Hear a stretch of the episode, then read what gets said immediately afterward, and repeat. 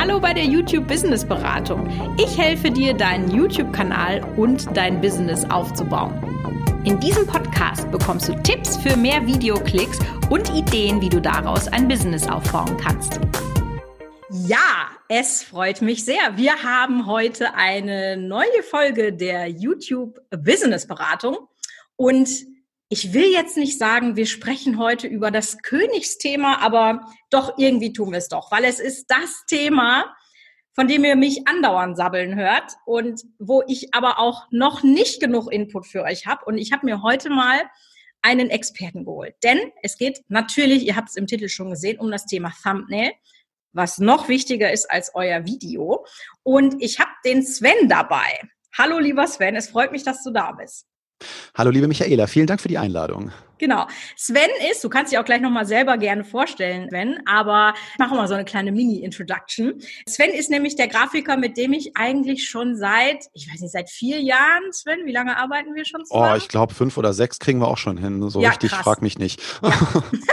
Also Sven hat mich schon über die diversesten Projekte rund um meine Firma und rund um YouTube begleitet. Und ich muss sagen, Sven, dass du einer der Leute bist, mit denen ich am allerliebsten zusammenarbeite, weil du einfach immer so gute Ideen hast, so professionell bist. Einfach, es ist immer alles on point. Das muss man jetzt hier einfach mal festhalten.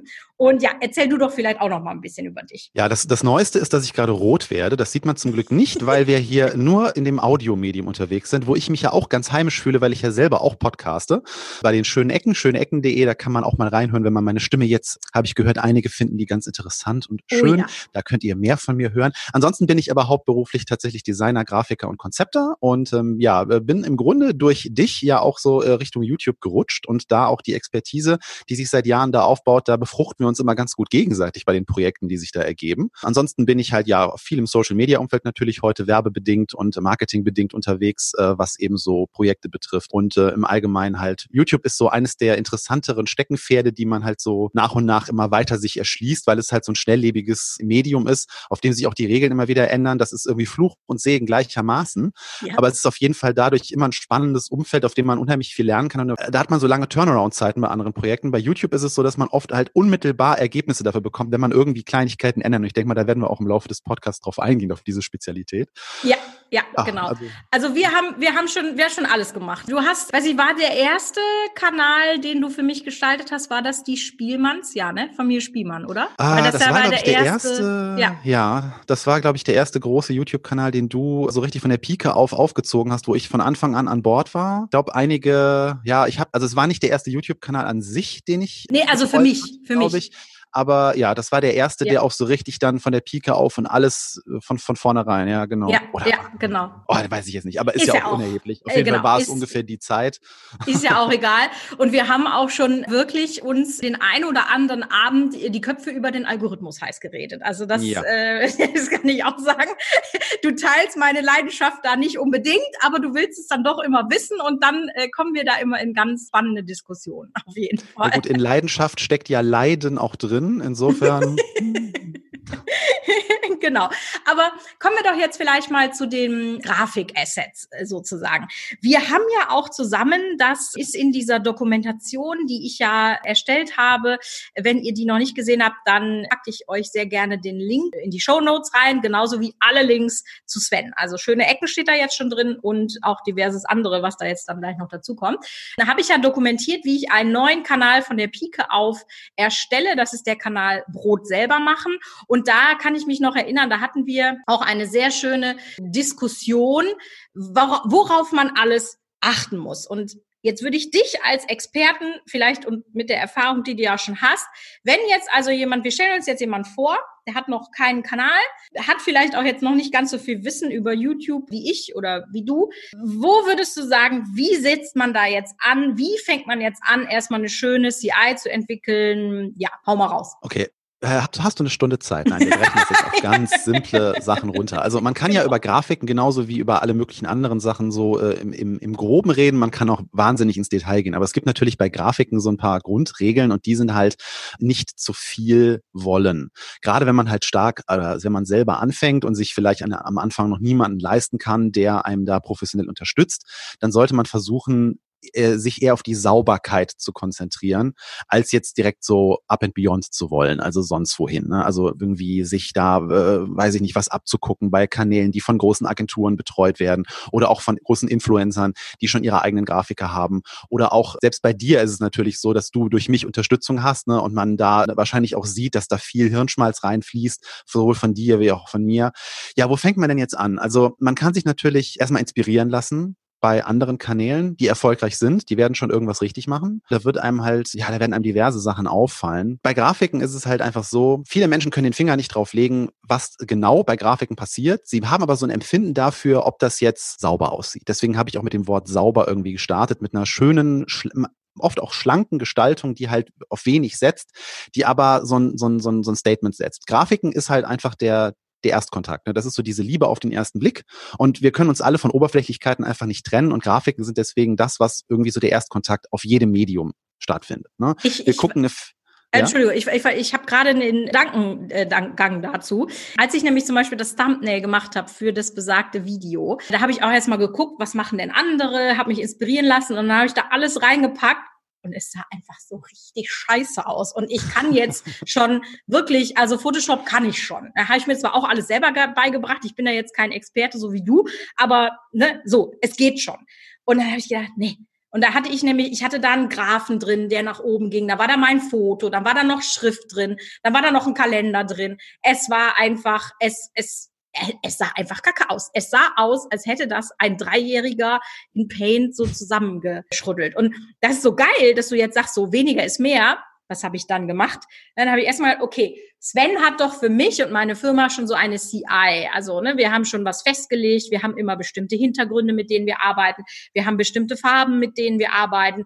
Und dann habe ich mich da drauf gemacht und dann ist es im Prinzip nur Schrift, ich, Hintergrund und unten so eine kleine ja, ich will jetzt nicht sagen Bauchbinde, weil das falsch ist, aber so ein, wie sagt man denn, so eine Binde? Egal, also unten. Ne? Und das war's und das sah tausendmal besser aus als alles andere, was da vorher so zusammengeklatscht war. Das war ja. einfach nicht harmonisch. Ja, wir müssen auch mal ein bisschen auftrennen. Also wir, wir Grafiken sind halt nicht immer gleich Grafiken. Ich sagte ja gerade Erstkontakt und sowas. Wir müssen das mal ein bisschen aufdröseln. Also fangen wir erstmal an. Ich Dafür weiß nicht genau, wie oft ob du schon mal das Wort CI überhaupt auseinander erklärt hast. CI steht ja für die sogenannte Corporate Identity und kommt halt aus einer Zeit, als Einzelpersonen noch nicht eine Brand waren, also eine Marke waren.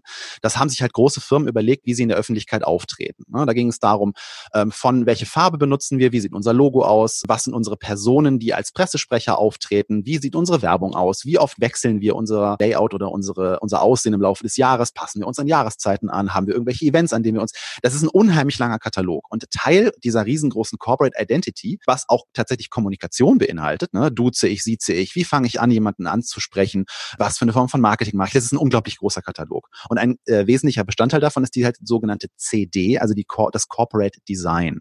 Und Design, auch wenn das Wort jetzt man es auseinanderpflücken könnte, aber dann wären wir heute gar nicht mehr fertig. ähm, ist halt das, was man landläufig so als die Optik, ne, die Ästhetik, das, was man sieht, bezeichnet. Das heißt, das Corporate Design ist letztendlich das, was eben genau das, was ich eben auch schon mal angesprochen hatte, beschreibt. Welche Farbe benutze ich? Mit Farbe ist eine gewisse Stimmung oft verbunden. Ne? Da gibt's eine Farblehre, aber auch sowas Intuitives. Ne? Rot ist Gefahr oder auch die Liebe. Braun ist so äh, entweder äh, was politisch Unkorrektes oder auch Brot ne? oder Wärme oder sowas. Mhm. Da kann man unheimlich viele Assoziationen, die natürlich von der von dem Namen und der, dem dem Sinn des Kanals abhängt, dem Thema des Kanals. Und vielleicht sollte man einfach mal so anfangen. Ne? Also ich sagte eben, wir müssen auch vom, vom Banner, also von dem Header oben, was den Kanal ja beschreibt oder den Kanal zeigt und den Thumbnails unterscheiden, weil die Thumbnails sollen ja so eine gewisse Funktion ausführen des ich möchte mir das angucken. Die sollen mich aktivieren, sagt man so schön in der Agentursprechweise oder der Werbesprech, der Marketing-Sprechweise. Und ein Banner soll mir das Gefühl geben, dass dieser Kanal durchdacht ist. Ne? Das ist so der Erstkontakt. Oft hupt mich da ja so ein Kanalvideo an. Das klicken dann ganz viele erstmal schnell aus, weil sie erstmal so, oh, was geht da los? Manche gucken sich's auch an. Aber das Banner ist halt einfach etwas, das ist so ein Erstkontakt, der mir zeigt, hier steckt Liebe hinter, hier steckt mhm. eine gewisse Professionalität hinter, hier steckt einfach Elan hinter. Ich, ich meine das ernst, was ich hier tue. Ja. Und ähm, wenn da so ein, einfach das Standardbanner klebt oder irgendein ein Stock-Image, was ich mir runtergeladen habe, was Leute schon hunderttausend Mal gesehen haben oder ein geklautes, was weiß ich was Bild, dann macht das so einen ersten Eindruck. Ne? Und gerade wenn man sich mit, äh, mit YouTube in Richtung Professionalität entwickeln möchte, wenn man daraus ein Business machen möchte, wenn man es zu Marketingzwecken ähm, benutzen möchte, dann ist halt schon der erste Eindruck einfach das Wichtige. Man möchte sich halt präsentieren. Und deswegen das Banner ist dieses Feel-Good-Ding, was einem das Gefühl geben muss, hier bin ich richtig. Ja, das, das ist äh, spannend. Ja. Also Entschuldigung, ich wollte dich nicht unterbrechen, Sven. Ich wollte nur noch kurz das Thumbnail abhaken, das hatte ich gerade angerissen. Das Thumbnail ist halt das, was diese aktivierende Funktion haben muss, aber zum Banner passen muss. Ne? Ich darf nicht so auf, das, auf den Kanal gucken und darf das Gefühl haben, hier, hier ist Kraut und Rüben. So jedes Thumbnail ist anders. Ne? Es sollte schon zum Banner passen, aber die Funktion ist eine andere. Aber da können wir gleich nochmal detailliert drauf eingehen. Ja, genau. Bleiben wir doch vielleicht einfach mal bei dem Brotbeispiel, äh, weil das jetzt so dieses letzte Projekt ist, äh, was wir zusammen gemacht haben. Das ist nämlich ganz interessant. Da hast du ja auch, äh, also wir hatten dieses Gespräch, was ich möchte und so weiter, und dann hast du mir einen Vorschlag gemacht und witzigerweise ist das Banner jetzt ein Stockfoto. Ja, aber gerade was du gesagt hast, nee, mach mal kein Stockfoto, aber das ist halt ein gutes Stockfoto. Ja, das ist halt nicht so ein trashiges. Ja, und allen Leuten, die ich das, denen ich das gezeigt habe, da war noch kein Video auf dem Kanal, noch nix die waren sofort geflasht, wie geil das aussieht. Und es mhm. ist eigentlich auch nur, also ja, es ist ein sehr gutes Foto, keine Frage. Und dann haben wir nur mein Banner da drauf gemacht, so auf dieses Foto von so einem Baguette, was auseinandergeschnitten ist. Und dann ist da so ein schwarzes Banner wie aus Papier und da drauf ist mein Logo. That's it. Mehr nicht. Aber das alleine reicht, weil das ist das Branding. Man weiß sofort, worum es geht. Offensichtlich backen wir hier Brot in dem Kanal, ja.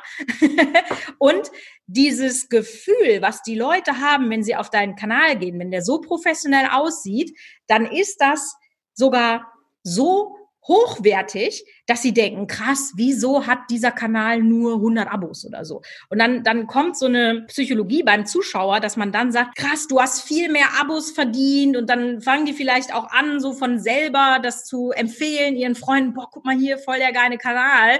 Während, wenn ich mir überlege, in dem Video zeige ich euch auch den Platzhalter. Das war ein Foto von mir. Da war der Weißabgleich nicht richtig. Das war auch nicht perfekt zugeschnitten. Das sah halt einfach naja, Sven, sagen wir, wie es war. Das sah kacke aus. Ja? Kann, kann, man, kann man schon so sagen, oder?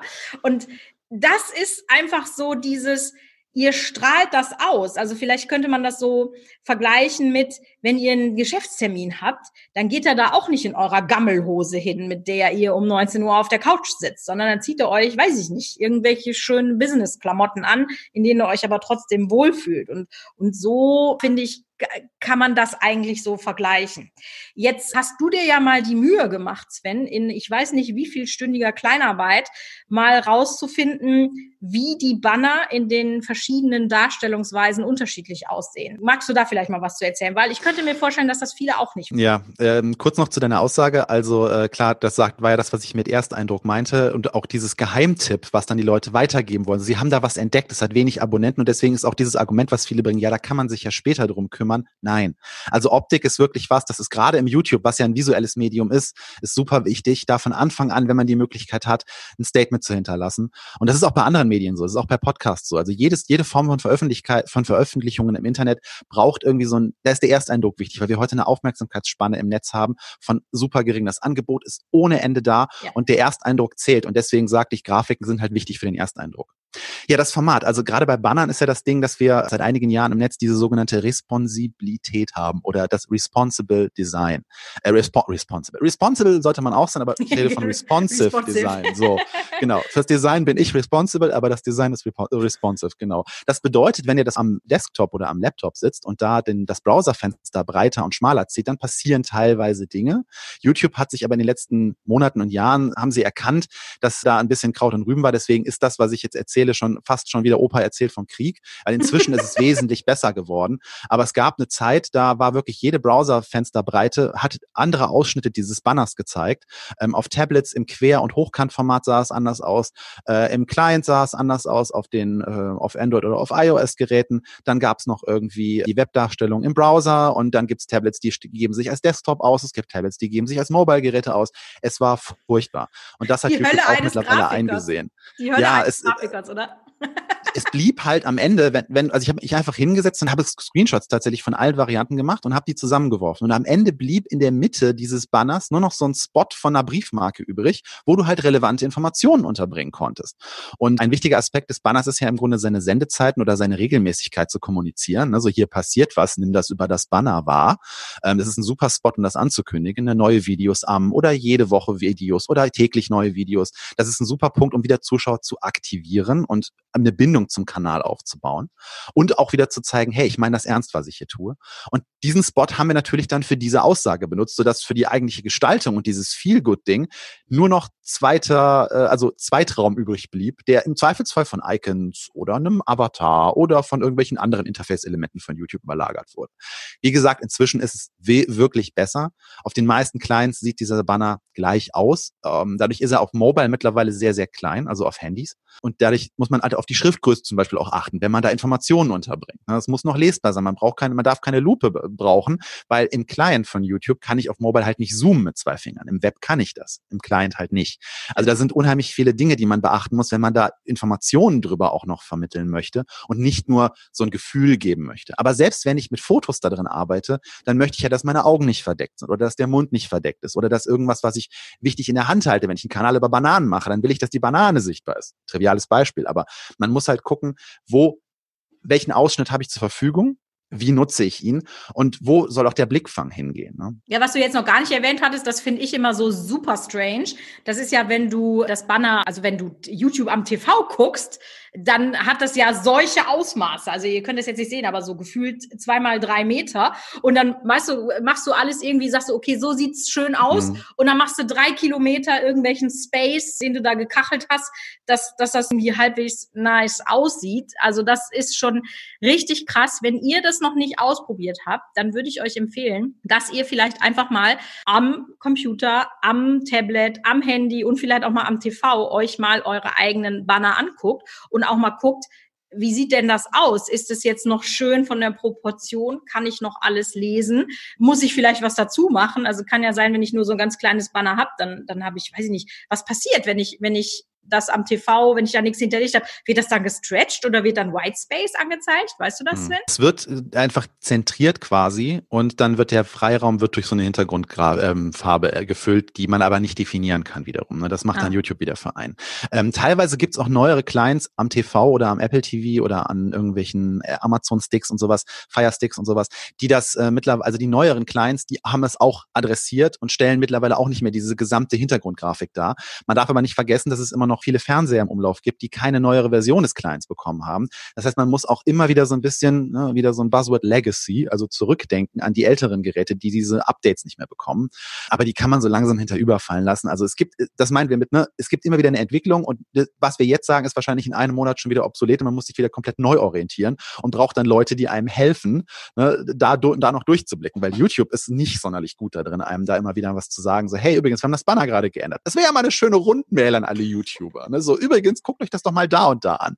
Es gibt auch keine Testfunktion oder so. Das muss man sich halt alles selber zusammensuchen. Oder man holt sich halt Unterstützung mit irgendwelchen Templates, die man dann eben benutzen kann, um da einfacher Gestaltung drin walten zu lassen und zu wissen, wo man irgendwie übrig bleibt. Aber da ist man auch wieder darauf angewiesen, dass die aktualisiert werden, für und hot. Ja, genau. Aber ja, ich denke aber, das ist schon mal der erste Schritt, dass ihr einfach mal überprüft, wie sieht's denn mit meinem Banner aus, wenn ich, wenn man sich das auf verschiedenen Geräten, äh, TV und so weiter anguckt.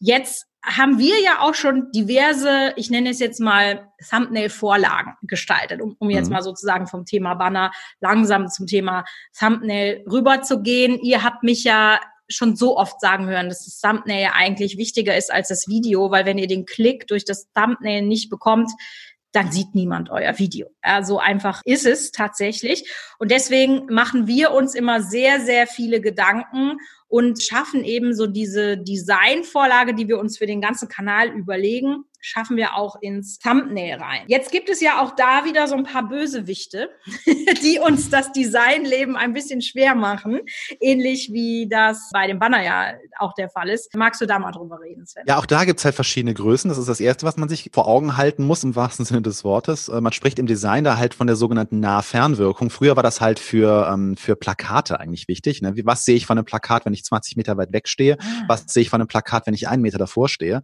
Und das haben wir jetzt im Grunde durch dieses sogenannte Responsive Design und natürlich durch verschiedene Geräte, auf denen wir unterwegs sind. Früher war alles für. Entschuldigung, durch verschiedene Algorithmen. Ne? Wenn ich das in der Abo-Box angucke, ist auch nochmal eine ganz andere Sache, als wenn ich es im Video also in den Videovorschlägen bekomme. Ist ja auch nochmal viel kleiner. Ja.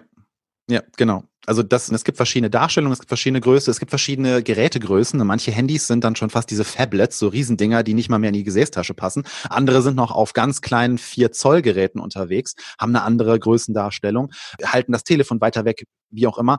Also man designt ja sowas dann oft vor so riesengroßen Bildschirmen und äh, oder vor Webtools, die dann trotzdem auf großen Desktop-Rechnern laufen. Und dann denkt man sich so, oh, das sieht aber jetzt echt gut aus. Und der wichtigste Schritt ist da eigentlich schon mal am Ende so, das da mal ganz klein ziehen, so auf zehn Prozent und nur noch so Briefmarkengröße und überlegen, was bleibt eigentlich jetzt von der Ansicht, die ich da habe, übrig? Habe ich am Ende dann nicht mehr das in der Hand, was ich eigentlich zeigen will, sondern sieht das irgendwie verwerflich aus? Oder ist da irgendwas drin, was dann plötzlich durch die Kleinwirkung äh, in der Helligkeit sich verändert? Das ist tatsächlich so, dass schon die Anmutung einfach dadurch einen völlig anderen Bildeindruck geben kann. Und dann sieht das plötzlich nicht mehr hochwertig aus. Oder etwas, was ich als Schatten fotografiert habe, sieht dann plötzlich wie ein Fleck aus, wie ein Schmutz und es wirkt nicht mehr so hochwertig. Das ist schon mal ganz, ganz wichtig. Und dann ist natürlich auch da YouTube leider so gemein und gibt uns nicht dieses Bild als unser Hoheitsgebiet, sondern überlagert es wieder mit irgendwelchen Elementen. Das ist vor allem halt der Timecode, also wie lang das Video ist. Das auch davon gibt es verschiedene Größendarstellungen, je nachdem, ob ich das in der Liste oder in der Rasterdarstellung oder eben in der Abo-Box oder keine Ahnung wo sehe.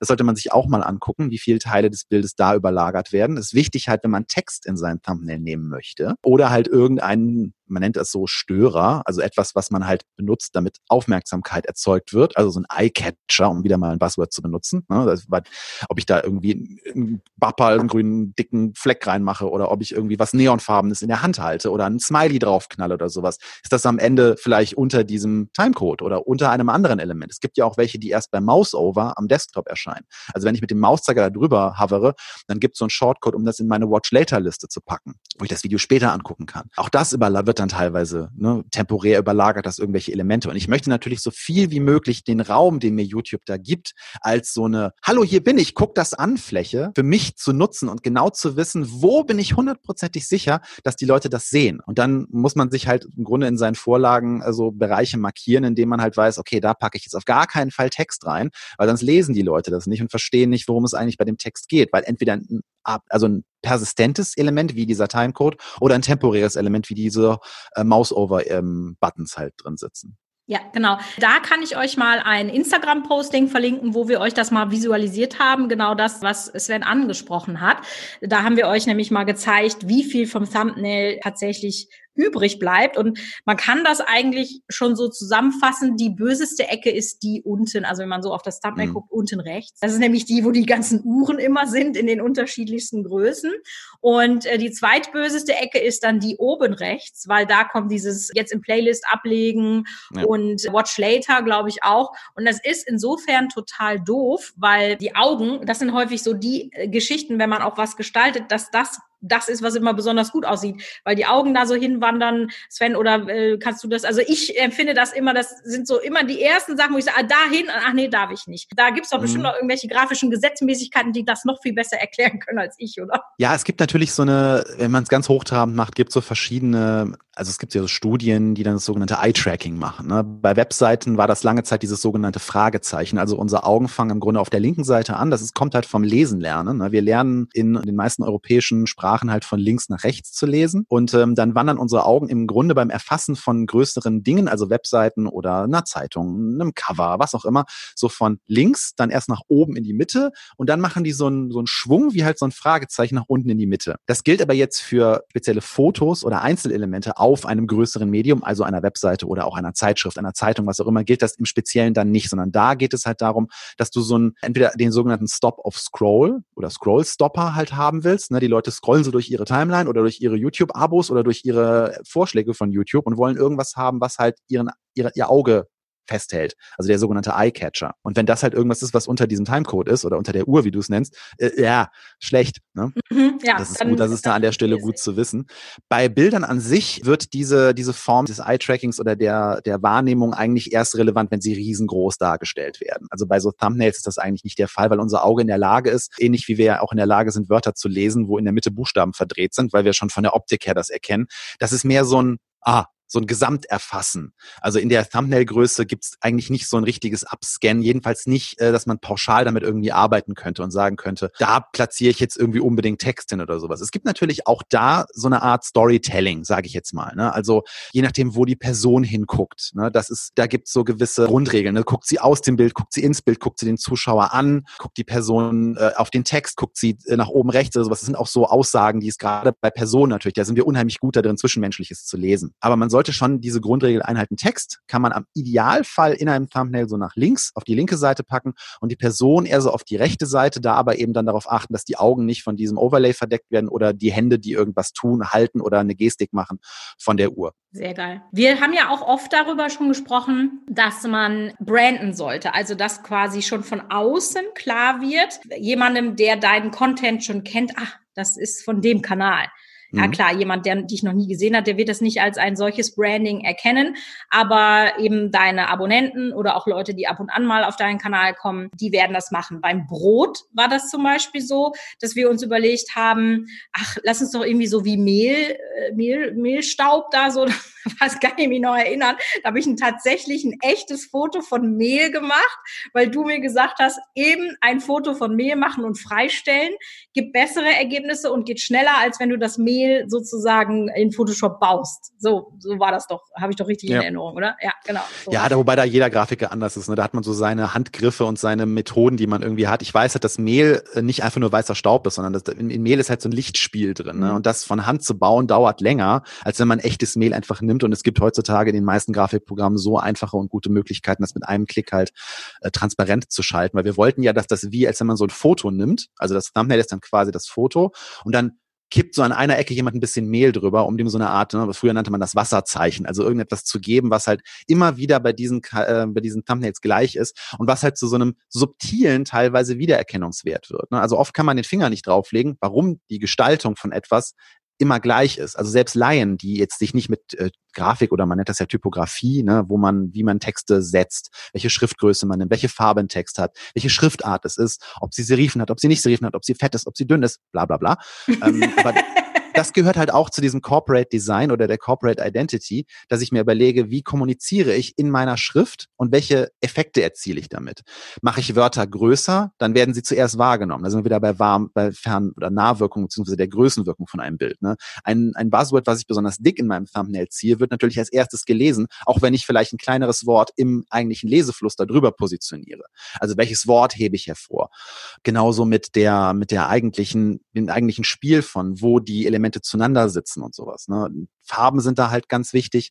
Und man kann natürlich auch mit Rahmen arbeiten. Im Grunde ist ja dieses Mehl, ist ja so eine Art Rahmen, der da nur an einer Ecke ist. Sehr beliebt ist natürlich einfach die Uhr zu benutzen, weil die gehört mir eh nicht. Also kann ich ja irgendwas drunter setzen, was zumindest diesen Bereich für mich so zu einem Branding umwandelt. Da eben sowas, was dann unter der Uhr hervorkommt. Da hatten wir das Mehl auch ursprünglich geplant. Ja, aber es sah halt ähm, halt kacke aus. Also das ja. hat halt überhaupt nicht funktioniert so. Weil jetzt ist es tatsächlich so, ich habe jetzt auch so langsam ein Gefühl, was ist ein gutes Thumbnail äh, für den Brot Brotkanal, weil das ist ja für jeden äh, Kanal immer anders.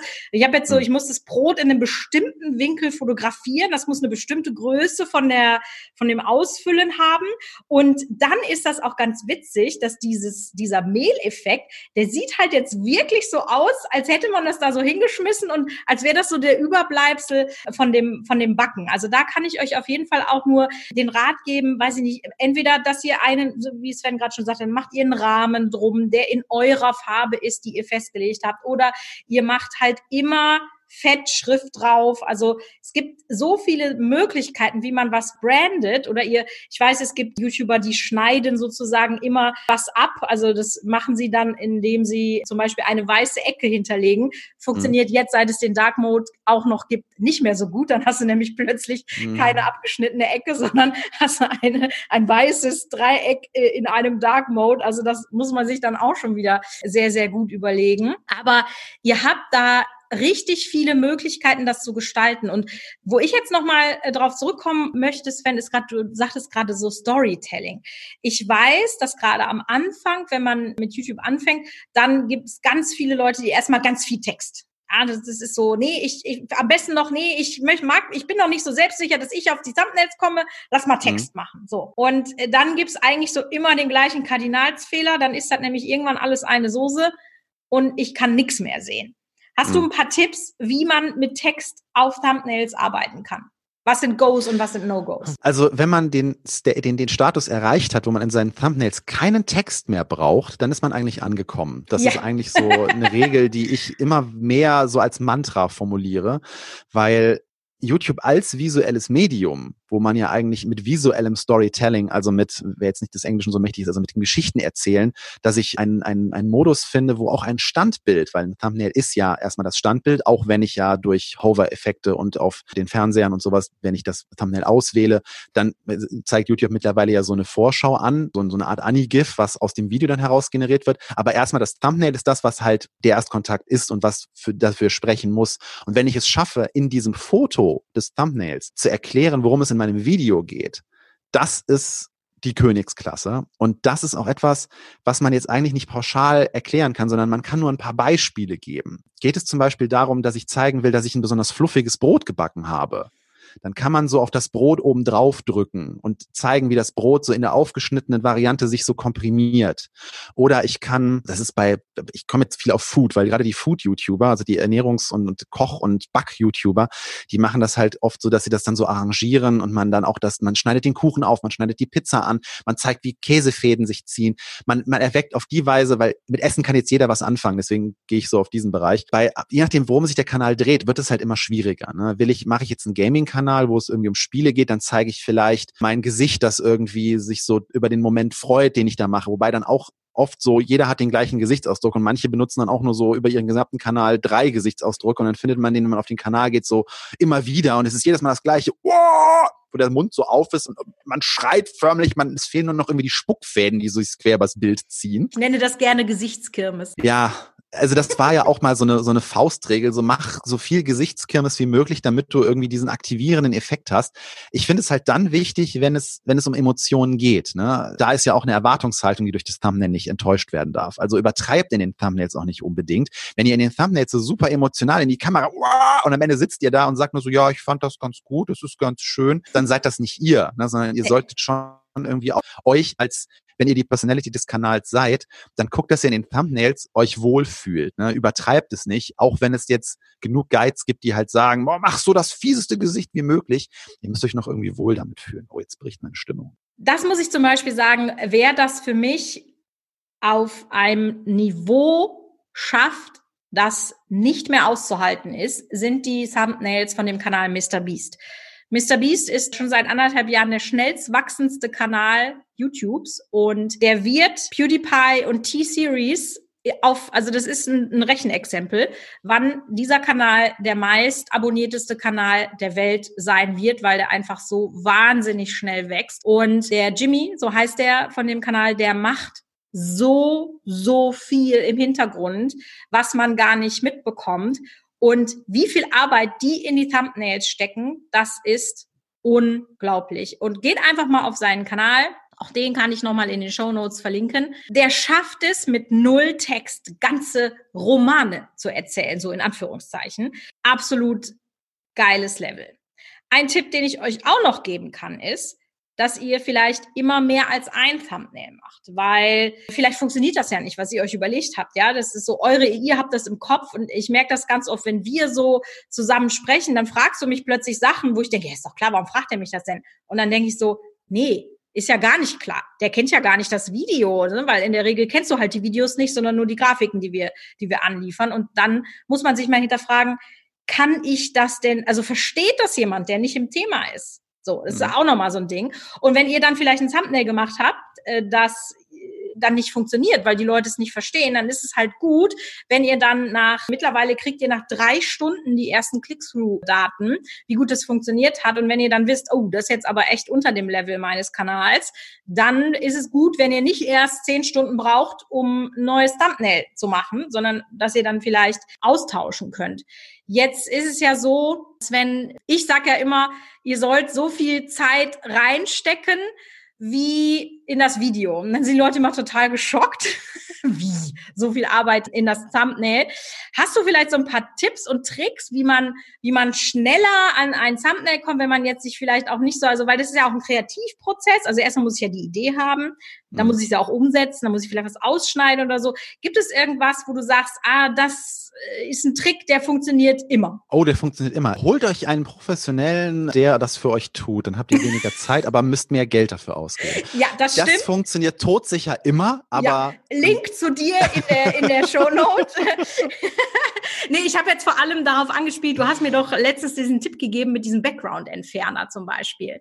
Ja, Ne, so, also solche Geschichten. Hast du da vielleicht, also erstmal red mal über den Background-Entferner und vielleicht hast du ja noch ein, zwei Tipps, die ich auch noch nicht kenne. Wichtig ist vor allem, wenn man sich halt so ein, so ein, man nennt das Gestaltungsraster. Das hat jetzt nicht unbedingt was mit einem Schachbrett zu tun, sondern hat was damit zu tun, dass man sich so eine gewisse Routine aneignet, wie meine Thumbnails aufgebaut sind, dass ich weiß, welche Elemente gehören da eigentlich rein. Viele YouTuber machen es ja so, dass die am Ende ihres Videos einfach nochmal so ein paar Fratzen in die Kamera quasi machen und die dann als Standbilder benutzen, um nicht nochmal irgendwie den Fotoapparat danach bemühen zu müssen oder sowas.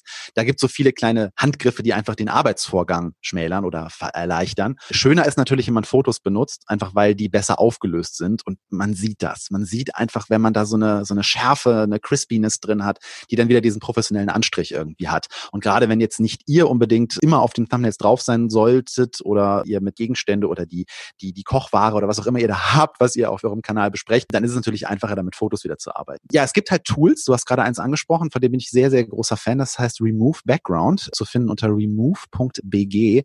Und das ist eines der schönen vielen Beispiele, wo wir inzwischen dank dem guten Machine Learning gelandet sind, wo halt Computer immer mehr durch so neuronale Netze lernen, was eigentlich Bestandteil eines Fotos ist.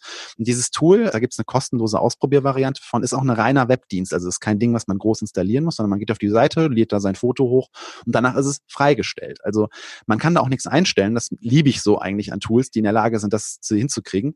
Äh, das stellt halt einfach so, wenn du in einem Raum sitzt und selbst wenn du nur die lockigste Frisur auf der Welt hat, das Ding schafft es, das selbst von einem relativ unruhigen Hintergrund freizustellen, sodass du am Ende eine Ebene hast, die halt nur aus dir besteht. Also bei Freistellen redet man einfach davon, dass man den Hintergrund wegstempelt oder weg rubbelt, wegradiert von dem Bild.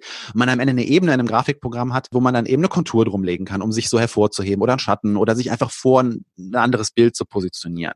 Da redet man halt von Freistellen. Und das ist normalerweise eine eine Höllenarbeit, gerade wenn man eben eine Frisur hat, wo Locken drin sind oder ja, einen Pulli so anhat, der so ein paar Fransen hat. Ja, zum Beispiel. Und das ist halt eine super Erleichterung, weil es spart euch unglaublich viel Zeit und ist wieder dieser professionelle Anstrich, der dadurch gegeben wird.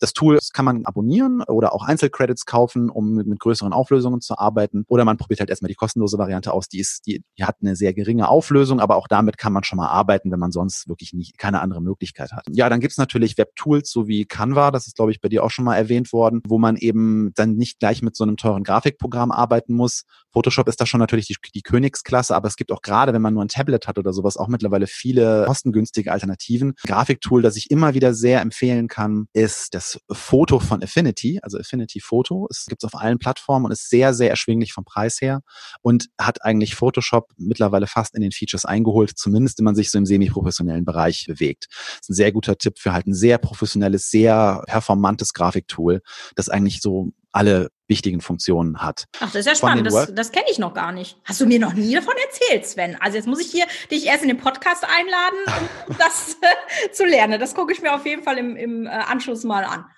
ja, man muss dazu sagen, dass es im, dass es eigentlich, also wenn man Photoshop hat, braucht man es eigentlich nicht. Es ist. Ich habe ja immer diese, diese halbe Version. Ne? Also ich habe ja. Äh, Photoshop Elements, kostet irgendwie, wenn ihr das jetzt kauft, ich sag mal 69 Euro oder so. Hm. Das ist okay, aber manchmal stellt es unser Zusammenarbeiten etwas unter unter ein schwierigeren Level, weil die Vorlagen, die Sven mir dann im richtigen Photoshop baut, sind meistens mit Elements irgendwie nicht so kompatibel. Ja. Ich habe auch mit dem Brot, habe ich mir schon wieder was zusammengeklustert.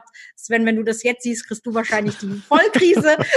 aber es funktioniert ja. Insofern also alles gut. Ich krieg da schöne Thumbnails raus. Äh, ja, aber ich wollte dich nicht unterbrechen, Entschuldigung. Ja, im professionellen Bereich ist halt das Problem, dass die Programme oft untereinander nicht kompatibel sind. Also von Photoshop ist halt das Format, die sogenannte PSD-Datei, ist halt das, was so als der quasi Standard existiert, aber von Adobe ist dieses Format nicht ganz freigegeben. Das heißt, diese anderen ähm, Anbieter von Grafiksoftware müssen sich dieses Format immer so ein bisschen, ja, man nennt das, das das re-engineeren, also zurückentwickeln im Grunde.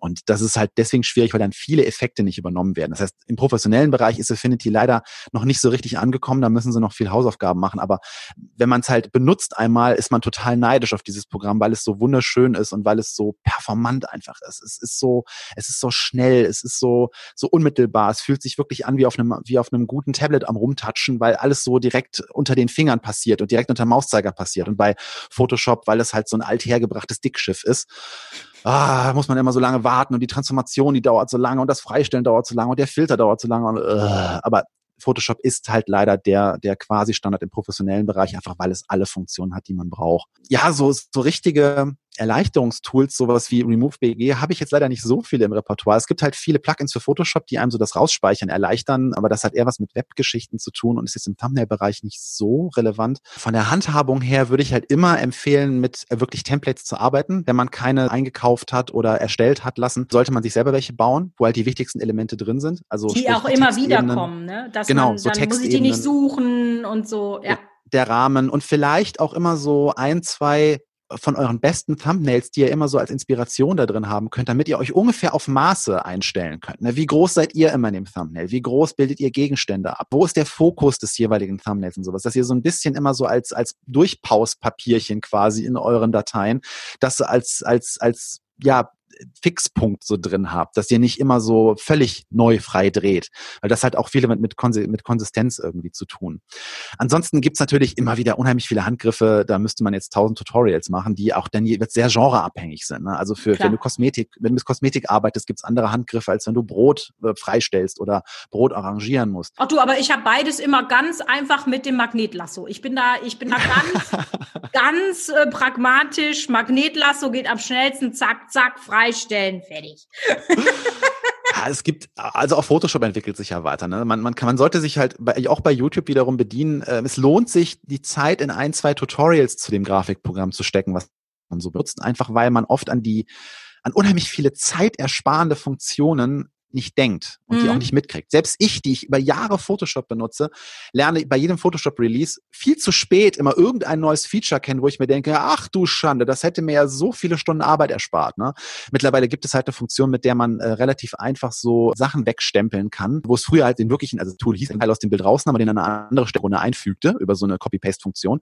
Mittlerweile gibt es so eine, so eine Stitching-Funktion, wo man im Grunde einen Bereich in dem Bild markiert, wo zum Beispiel Flecken auf einem Glas sind, Staub auf einem Papier oder Haare, die sich irgendwie, gerade bei Kosmetik sehr beliebt ist, irgendwo mal auf der Kleidung ein Haar hängt oder im Gesicht eine Strähne irgendwie ist. Und mit diesem Tool kann man eben diesen Bereich markieren, zieht dann diese Position an eine andere Stelle, wo, wo quasi eine ähnliche Hautpartie oder ein Teil vom Pullover oder so irgendwas ist.